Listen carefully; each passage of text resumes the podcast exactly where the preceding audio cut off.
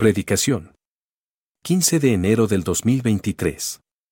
Serie, en espíritu y en verdad. Tema, verdaderos adoradores. Cita, primera carta a Timoteo capítulo 6, versículos 6 al 11. Bueno, familia, muchas gracias por estar aquí. Bueno, gracias pastor por volverme a invitar para compartir un comentario, una meditación acerca de los temas que estamos llevando a cabo esta semana, acerca de este mes, acerca del espíritu y la verdad. Adoradores en espíritu y en verdad. Así que vamos a continuar con estas meditaciones. Sí, hermano, gracias.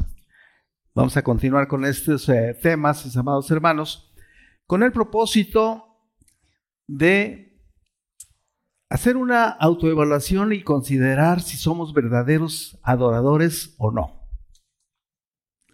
Porque este, pues hay varias clases de adoradores. Yo estaba en la semana considerando esta situación y creo que hay varias clases de adoradores, hermanos, los que adoran en espíritu en verdad son unos, los que adoran, perdón, los que adoran de solamente de, de boca para afuera son otros. Dice el Señor, este pueblo me invoca y me alaba de su boca para afuera, pero su corazón está lejos, lejos de mí. Y los otros adoradores son los que no saben qué es la adoración. Así que hay varias clases de adoradores. Eh, pregúntese cada uno de ustedes en dónde están ubicados. Creo que debemos considerar, hermanos, o considerarnos como verdaderos adoradores. Así que, perdón, así que esta, esta mañana vamos a considerar y vamos a tener este momento de meditación, hermanos, acerca de quiénes son los verdaderos adoradores. ¿Cómo es un verdadero adorador. Tenemos que ubicarnos en el contexto de lo que hemos estado meditando en domingos anteriores con nuestro pastor Moy, acerca del diálogo que el Señor Jesucristo tuvo con la samaritana. Porque justamente ahí es donde el Señor le dice, yo busco verdaderos adoradores que me adoren en espíritu y en verdad. De tales adoradores yo necesito y es necesario que adoren. Así que son varios, varios conceptos que en un momento dado debemos analizar. Así que comencemos, hermanos, por decir que la adoración está reservada para el único ser supremo, para Dios. Es la adoración al Señor. Hay muchas maneras de adorar al Señor, pero está reservado solo para Él, porque Él es digno de toda alabanza, de toda adoración, y no a cualquiera se le puede adorar. No debemos adorar a nadie que no sea nuestro Dios. Esa es una de las circunstancias y características importantes. Adorar, hermanos, es pues una, una forma de, de, dirigirnos hacia Dios, de dialogar con Dios, de, de transmitir nuestro espíritu hacia el del Señor para tener un contacto directo con el Señor y esto nos lleva entonces, hermanos, a, darnos cuenta que la adoración significa rendir nuestra vida al Señor. Rendir culto al Supremo, al Dios Todopoderoso, al Creador de todas las cosas, porque Él es el que merece todo esto, hermanos. ¿Cómo? Pues a través de nuestro culto, por ejemplo, hoy nos reunimos aquí para alabar, pero también para adorar. Nuestro hermano hace un momento decía, vamos a adorar al Señor por medio de las ofrendas. ¿Y sabía usted que es una forma de adorar al Señor? Ofrendando. Bueno, en el Antiguo Testamento se ofrecían sacrificios, ofrendaban muchas cosas. ¿Se acuerdan de la ofrenda de, Abel? La ofrenda de, Caín, eh, allí ofrendaron, uno ofrendó una cosa y el otro ofrendó otra, y el Señor se agradó más de una ofrenda que de la otra. Bueno, más adelante consideraremos esta situación. Así que hermanos, esto nos lleva a considerar que, que adorar es un acto de culto espiritual a Dios. ¿Por qué espiritual? Porque nuestro espíritu está conectado directamente con el espíritu del Señor. O sea, es, es el contacto de Dios con nosotros a través del espíritu. No es a través del alma ni del cuerpo, que como consecuencia reaccionan ante las situaciones espirituales. Pero cuando el Señor dice, yo, yo necesito adoradores que me adoren en espíritu y en verdad, así que si usted no está en el espíritu del Señor, probablemente su adoración no esté eh, bien ubicada en contacto con el Señor, porque necesitamos una línea directa con Dios. Por eso el Señor dice, busco adoradores que me adoren en espíritu y en verdad. Bueno, ya consideramos el espíritu, lo vamos a considerar la verdad. ¿Cuál es la verdad? Cuando el Señor Jesucristo le dijo eso a la samaritana, estoy seguro que él en su corazón y en su mente sabía que no hay adoradores legítimos o que no había adoradores legítimos, genuinos. Por eso dice, busco, busco adoradores. Y el Señor sigue buscando adoradores. Espero que usted, a usted ya lo haya encontrado, ¿verdad? Somos adoradores verdaderos. Bueno, entonces esto nos llega a considerar qué cosa es un verdadero adorador. Voy a invitarles a que abran su Biblia en el capítulo 29 de Isaías, versículo 13. Si no trae Biblia, puede alzar la mano y le, dan, le acercan una Biblia.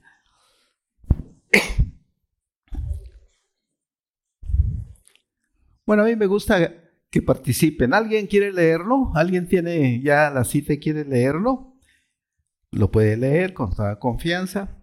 Isaías 29, 13. Bueno, si no se animan a leerlo, entonces lo leo yo. Dice la palabra del Señor. Porque este pueblo se acerca a mí con su boca y con sus labios me honra, pero su corazón está lejos de mí, y el temor de mí no es más que un mandamiento de hombres que les ha sido enseñado. Amados hermanos, debemos reconocer que como seres humanos estamos llenos de, costumbres, de hábitos, de rutinas. ¿Cierto o no? Y muchas veces eh, eh, nuestros cultos o nuestras formas de adoración y de alabar pues siempre son las mismas, de, la misma manera, y parece ser que no hay edificación en nuestra vida. Y caemos muy fácilmente en hacer una adoración solamente eh, en apariencia. Debemos reconocer esta situación, hermanos, que mientras no estemos eh, llenos, impactados y posesionados del Espíritu de Dios, es muy difícil que a veces nuestra adoración sea la verdadera. A veces a veces sí la adoración es de aquí para afuera, pero nuestro corazón está, no está dispuesto. Los salmos están llenos de alabanzas y, de, y, de, situaciones en donde consideramos que el corazón debe estar dispuesto. Dice un salmo, mi corazón está dispuesto, oh Dios, cantaré y entonaré salmos, esta es mi gloria. La adoración está conectada y está, está asociada con la alabanza y, una, y, más situaciones. Los salmos están llenos de alabanza. Pero mis amados hermanos, entonces esto nos lleva a considerar que necesitamos una relación personal e íntima con Dios para poder ser buenos adoradores, para ser adoradores legítimos, genuinos. De otra manera, hermanos, tal vez no seamos tan verdaderos. Porque necesitamos ser verdaderos si amamos al Señor. ¿Cuántos aman a Dios? Que poquitos. Yo creí que todos. ¿Sí? No le dé pena decir amén, hermano. Si aquí se puede decir amén, ¿verdad, pastor? Es, es, que hay iglesias en donde no se puede decir amén y gloria a Dios. En esta sí. en esta sí. ¿Verdad? ¿Cuántos aman a Dios? Ah, bueno, ya se oyó diferente, ¿verdad? Gracias a Dios por ello. Bueno, el verdadero adorador entonces es el que ama a Dios con todo su corazón. Esta es la verdadera adoración. amar al Señor con todo nuestro corazón. La Biblia dice que Dios busca a quienes lo adoren en espíritu y en verdad, que sean genuinos, que sean verdaderos.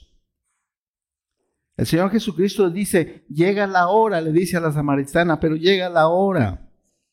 Ya estamos en ella, en esta hora, en que los adoradores verdaderos adorarán al Padre en espíritu y en verdad, porque Él quiere, el Señor quiere que le adoremos en todo momento. Y cierto que la alabanza está muy asociada a la adoración, hermanos. La palabra del Señor dice que la alabanza esté de continuo en tu boca. De manera que la, adoración a través de la alabanza no es solamente en estos momentos de alabanza, no es solamente en el culto, no es solamente a la hora que nos reunimos. Es de continuo, todo el tiempo, día y noche, mañana y tarde, a cada minuto, a cada hora, todos los días, tenemos que alabar y adorar al Señor, porque Él quiere que le adoremos. Él se goza en la adoración. Él se siente satisfecho cuando tú le adoras. Así que mis amados hermanos, el, tipo de adorador es el que adora en espíritu y que verdaderamente, sin falsedades, sin hipocresías. ¿Recuerdan ustedes aquel, aquella escena donde uno de los patriarcas, Isaac, recibe órdenes del Señor para sacrificar a su hijo? Sí se acuerda de esa historia, ¿verdad? Yo la conozco desde niño porque nos enseñaban en la escuela dominical la historia de los patriarcas. ¿Qué sucedió? Isaac obedeció. Obedeció la voz del Señor y llevó a su hijo para sacrificarlo. Oigan, no es fácil sacrificar a un hijo. Si cuando hemos perdido a un hijo o han perdido un hijo, porque yo todavía, gracias a Dios, no he perdido ninguno, pero yo creo que una de las escenas más difíciles de la vida es perder un hijo. Qué dolor. Imagínense a Isaac sacrificando a su hijo, él mismo sacrifica perdón, Abraham, perdón, es que el, que iba a estar sacrificado es Isaac, perdón. A veces nos confundimos un poquito en, en los nombres. Gracias, pastor, por hacerme la observación. Estaba al revés. Isaac iba a sacrificar a Abraham. bueno, lo que sucedió es que el Señor proveyó. Por la obediencia de Abraham el Señor proveyó. Y todos sabemos que en esa provisión Abraham edificó un altar, dio gracias a Dios y le adoró. Es la primera, la primera escena en la Biblia en donde se ve la palabra adorar. O sea que es el primer adorador. Fue el primer adorador. Ay, hermanos, qué difícil cuesta a veces para nuestras vidas ser verdaderos adoradores. Porque el apóstol Pablo nos dice en Romanos 12.1, dice, ruego pues hermanos que presentéis vuestros cuerpos en sacrificio vivo, santo y agradable a Dios, que es nuestro culto racional. En la clase de esta mañana se nos hablaba acerca de Efesios, de que Dios nos ha creado para hacer para que nosotros podamos ser eh, eh, en, espíritu y en verdad, podemos ser más que adoradores todavía, eh, cumplir con el propósito divino de Dios para lo cual hemos sido creados, para adorar al Señor, para alabar al Señor y para cumplir los propósitos de Dios en obediencia. ¿Cuál es el corazón de un adorador? Para que podamos ser buenos adoradores, hermanos, necesitamos tener un corazón de adorador. El Salmo 51, 10, David hace, el, eh, el, rey David hace una expresión hermosa que a mí me encanta mucho. El Salmo 51 es una verdadera eh, palabra, hermanos, que edifica y llena de gozo mi vida. El Salmo 51, verso 10 nos dice la palabra del Señor. Crea en mí, Crea en mí, oh Dios, un corazón limpio y renueva un espíritu recto dentro de mí. Renueva un espíritu dentro de mí. Continuando con, Romanos 1, luego el versículo 2 del capítulo 12 nos dice, no os conforméis a este siglo, sino transformaos en la renovación de vuestro entendimiento para conocer cuál es la buena voluntad agradable y perfecta del Señor. No os conforméis a este siglo, renuévense. Y aquí, aquí el rey David nos dice, Señor, renueva un espíritu recto dentro de mí. Haz un espíritu, un corazón limpio y un espíritu recto. El corazón de un adorador, hermanos, entonces se desborda con expresiones de alabanza y de adoración inquebrantables, confiando en las circunstancias de la vida. Cuando escribe David este salmo, hermanos, venía de, de, una situación, de una prueba tremenda en su vida. Ustedes conocen la historia de David. Ustedes saben eh, que David también pecó y David también tuvo muchas situaciones de cierta manera vergonzosas delante del Señor. Pero David reconoció el poder de Dios, se arrepintió y se acercó al Señor en todo momento. Era un, era un adorador que tenía su corazón como el Señor, como, como el corazón del Señor. Era algo importante, era inquebrantable, tenía una confianza hermosa en todas las circunstancias buenas y malas. Y hermanos, cuando nosotros pasamos por pruebas, cuando tenemos dificultades, cuando hay dolor, cuando hay enfermedad, cuando hay muerte, cuando hay situaciones de pruebas, situaciones económicas, situaciones terribles, hermanos, probablemente la adoración al Señor no, sea tan, tan veraz ni tan efectiva. ¿Por qué? Porque somos débiles, somos de carne y, todo eso nos abate y nos, nos dificulta la adoración. Por eso David aquí dice, crea en mí, oh Dios, un corazón limpio y renueva un espíritu dentro, dentro de mí. El creyente, hermanos, desea una renovación en su corazón. Necesitamos ser renovados día a día. Necesitamos pedirle al Señor que renueve nuestro corazón para que tengamos un corazón dispuesto, un corazón para que el Señor se, regocije, se agrade de nuestra adoración. Esto es muy importante, hermanos, que lo podamos considerar para ser verdaderos adoradores. Amén. Bien. Para hacer esta situación, hermanos, también necesitamos que nuestro corazón esté abierto y nuestra mente despejada para poder considerar la necesidad de adorar. Si usted analiza la porción bíblica, el Señor dice, estos adoradores es necesario que me adoren.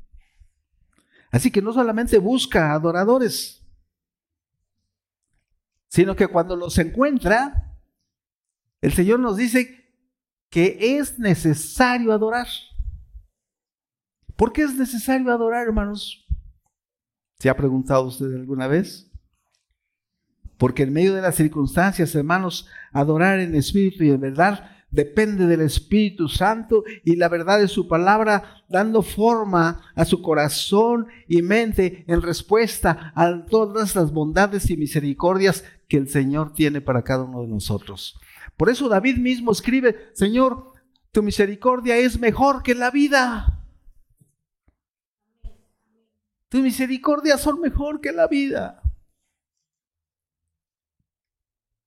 Esto nos llena de gozo y de alegría, hermanos, porque esta es una cualidad que debemos tener como adoradores.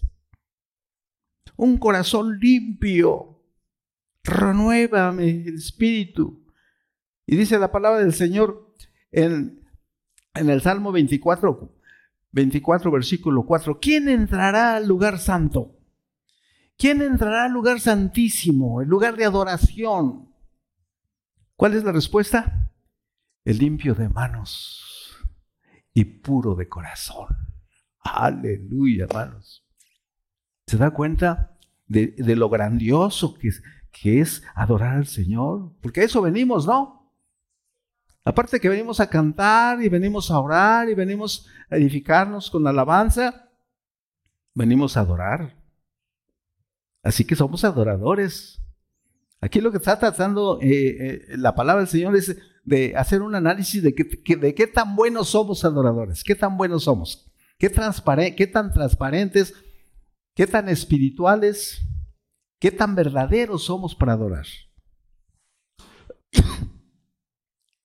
Así que mis amados hermanos, esta situación nos lleva a considerar que, aparte, que para tener un corazón puro tenemos que tener un corazón limpio. Porque un corazón sucio no puede adorar al Señor. ¿Y cómo es un corazón sucio? Amargura. ¿Sí? Em, rencor. Enojo, odio, resentimiento, celos y muchas otras cosas más, hermanos. Un corazón sucio no puede adorar al Señor. ¿Por qué? Porque del corazón emana la vida. Sobre toda cosa guardada, guarda tu corazón porque de él emana la vida. Tú puedes tener en la mente momentos de adoración, pero si tu corazón no está dispuesto, es probable que tu adoración no es genuina. Porque el corazón es el que nos ayuda, hermanos, a evaluar o a, sentir o a expresar justamente lo que el Señor quiere. Tales adoradores busco para que me adoren en espíritu y en verdad, porque es necesario que ellos me adoren. Limpio de manos y puro de corazón. Cuando hablamos de, de las cosas positivas del corazón, podemos hablar de la honestidad, de la lealtad, del compromiso total que tenemos con el Señor. Porque tenemos un compromiso con el Señor, ¿no es cierto? Él pagó ya por nuestras vidas. Él ha comprado nuestra vida. Le debemos todo al Señor. Él nos ha justificado delante del Padre, nos ha santificado, nos ha redimido, nos ha hecho nuevas criaturas. Entonces le debemos mucho al Señor. Así que hermanos, el ser honestos, ser leales, tener un compromiso con el Señor, adorarlo sin ninguna reserva, eso es un corazón sincero. Espíritu y verdad, verdaderos, verdaderos adoradores. Dios, Dios quiere que esos adoradores tengan un corazón sincero. Nada de hipocresías, ni de actos religiosos, ni nada que pueda, que pueda distraerte de la adoración al Señor. Él quiere que seas genuino, transparente, sincero. De manera que la adoración no está condicionada a ver si tienes ganas de adorar o si no tienes ganas de adorar. A lo mejor no tienes ganas de venir al culto, tal vez. A lo mejor no tienes ganas de cantar. O tal vez no tienes ganas de orar. Pero la adoración no es de acuerdo a nuestras necesidades, a nuestro estado de ánimo.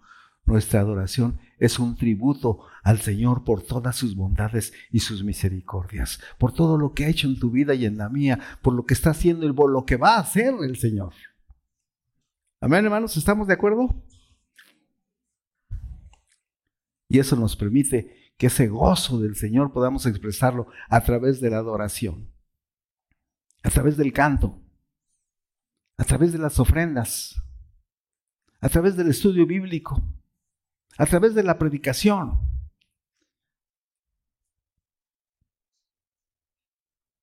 Decía hace muchos años un, un estribillo que a mí me llenaba de gozo.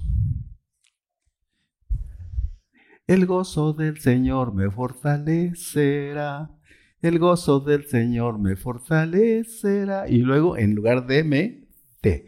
El gozo del Señor te fortalecerá. El gozo del Señor te fortalecerá. ¿Cómo se llamará ese escribillo? el gozo del Señor te fortalece. Ah, pero viene lo bien. Viene lo bueno. Si tienes ese gozo, tú podrás orar. Amén.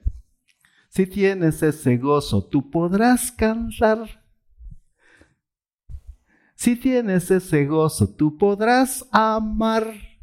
El gozo del Señor te fortalecerá. Suena como a corito de niños, ¿verdad? Ay, hermanos, pero ese gozo maravilloso es lo que te permite adorar al Señor. ¿Qué pasó con los magos de Oriente cuando vieron al niño Jesús? ¿Se acuerda? Después de una jornada de, de, viaje, porque los magos no estaban a la vuelta, viajaron muchos meses, tanto así que cuando llegaron a ver al niño, yo creo que ya tenía como un año o dos años, porque no llegaron al pesebre cuando nació. Dice la Biblia que ellos llegaron a una casa. Y cuando llegaron con Herodes ya había mandado matar a todos los niños de dos años hacia abajo, así que el Señor estaba en ese rango. Pero ¿qué hicieron los magos cuando vieron al niño? Adoraron. Adoraron. ¿Y qué vamos a hacer nosotros cuando estemos cara a cara con el Señor? Vamos a adorar al Señor. Estaremos juntos adorando al Señor por toda la eternidad. Así que, amados hermanos, esta situación nos lleva a, considerar cómo debemos adorar al Señor, cómo debemos hacer las cosas. David David adoraba al Señor, dice la Biblia que adoraba al Señor, lo mismo en un monte alto que hasta en su cama. ¿Sí sabía usted eso? Que David adoraba al Señor hasta en su cama. Si quiere verlo, está en Primera de Reyes 1.44. Ahí dice que David, David adoraba al Señor en su cama. No sé usted cómo adora al Señor, si lo adora cada ocho días o cada que se acuerda. Bueno, pero si usted se acuerda del Señor y quiere adorarle en la cama, también es buena la adoración ahí. Antes de que usted se levante, adore al Señor. Señor, gracias porque puedo abrir mis ojos. Gracias porque me das vida. Porque en la gratitud también está la adoración al Señor. Gracias porque puedo ver este día con mis ojos. Gracias por la salud. Gracias por la familia. Gracias por la iglesia, gracias por tu palabra, gracias por las flores, gracias por todo, hermanos. Bien. Richard, Richard Foster, un escritor, dice, si el Señor ha de ser el Señor, la adoración a Él debe tener prioridad en nuestra vida. Si el Señor es el Señor, entonces Él es primero en todo. Amén. Aleluya, bendito sea el Señor para siempre. Finalmente, hermanos, un adorador debe ser conforme al corazón de Dios. Un adorador debe ser conforme al corazón de Dios. Tenemos un ejemplo en Hechos capítulo 13, verso 22, justamente señalándonos allí a uno de los más grandes adoradores del cual estamos, estamos tratando en esta en esta hora. ¿Sí? Capítulo 13 de Hechos. Y en el verso 22 dice la palabra del Señor lo siguiente. Perdón. Es Hechos 13, perdón hermanos, me equivoqué. Hechos 13. 13, versículo 22. Dice la palabra del Señor. Quitado este, o sea, refiriéndose a los reyes del, pueblo de Israel, habían pedido reyes y el Señor les había concedido reyes, y el que le antecedió a David fue Saúl. Entonces, aquí dice la palabra, quitado este, o sea, Saúl, les levantó por rey a David, de quien dio también testimonio diciendo, he hallado a David, hijo de Isaí, varón conforme a mi corazón, quien hará todo lo que yo quiero. Fíjense nada más. Encontré un varón, pues que se parece a mí. Encontré un varón que se parece a mí y que está conforme a mi corazón y, me agrada tanto porque él ha hecho y estará haciendo todo lo que yo le pido que haga. Estamos hablando de la obediencia, hermanos. De ser obedientes al Señor. Un adorador conforme al corazón de Dios, hermanos, tiene que ser obediente a la palabra de Dios. Reconoce que adorar implica, hermanos, sacrificar su identidad y su valor a los pies de Cristo. Es acercarnos al Señor, hermanos, en adoración y decir, Señor, yo no soy nada, ni soy nadie. Si no es por tu gracia y por tu misericordia es que yo existo. Si no es por tu gracia y tu misericordia que yo vivo. Y porque yo vivo, porque tú vives en mí, por eso vivo. Oh Dios eterno, gracias. No podemos poner de antemano nuestras circunstancias, nuestras personalidades antes que poner al Señor en nuestra vida como la persona más importante. Esto es adorar al Señor. La hora viene y ahora es. No es mañana ni es pasado, es hoy cuando nosotros podemos convertirnos en un verdadero adorador. Y es que los verdaderos adoradores, hermanos, es el tipo de adorador que el Señor necesita, verdaderos adoradores que busquen al Señor, que le adoren efectivamente. El templo de los verdaderos adoradores, hermanos, es el templo de su cuerpo. Es el templo del Cristo resucitado. Salmos 5, 7 nos dice acerca de la oración, de la, adoración, hermanos, en, forma, en forma tal que nos ayuda a entender y a comprender todavía aún más la profundidad de la adoración. Salmos 5, 7 nos dice la palabra del Señor.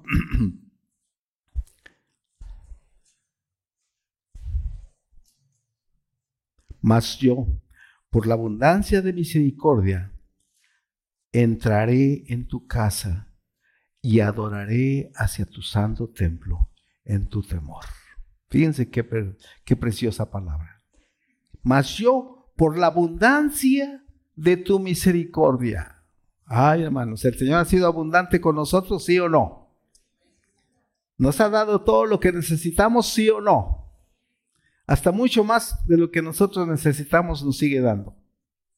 Sí, mis hermanos, por la abundancia de tu misericordia entraré en tu casa y adoraré hacia tu santo templo en tu temor. La adoración externa y, y cultural, hermanos, sea, del culto, debe nacer de una actitud interna del corazón, que a su vez se expresa en obediencia y en una vida dedicada por entero al Señor. La búsqueda de adoradores de parte de Dios, hermanos, es necesario.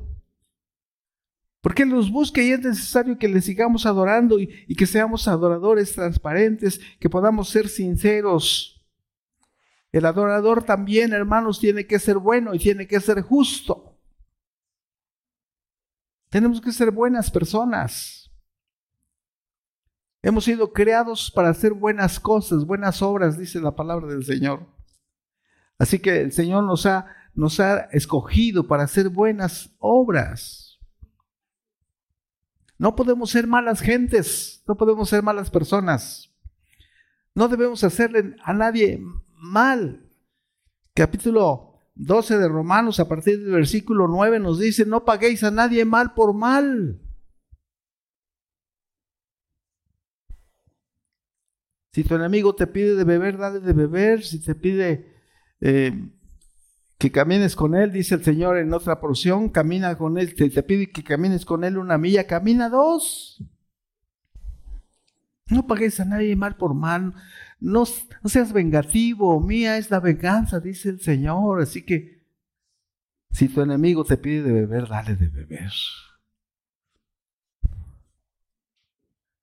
No seas vencido de lo malo, sino vence con el bien el mal.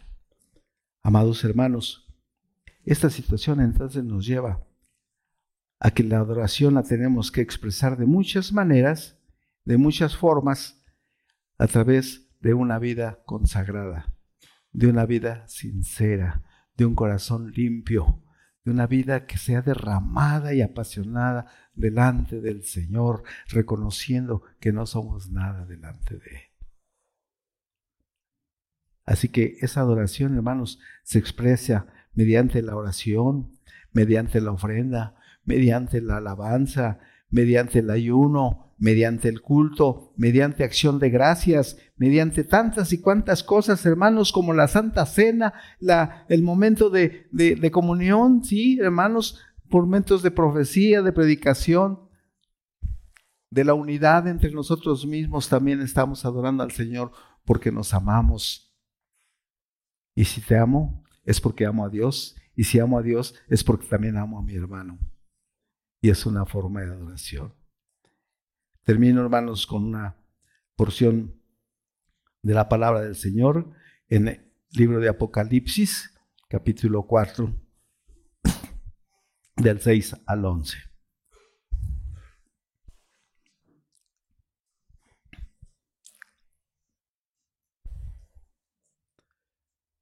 Dice la palabra del Señor. y alrededor del trono había 24, había 24 ah, tronos. Y vi sentados en los tronos a 24 ancianos, vestidos de ropas blancas, con coronas de oro en sus cabezas. Y del trono salían relámpagos y truenos y voces, y delante del trono ardían siete lámparas de fuego, las cuales son los siete espíritus de Dios.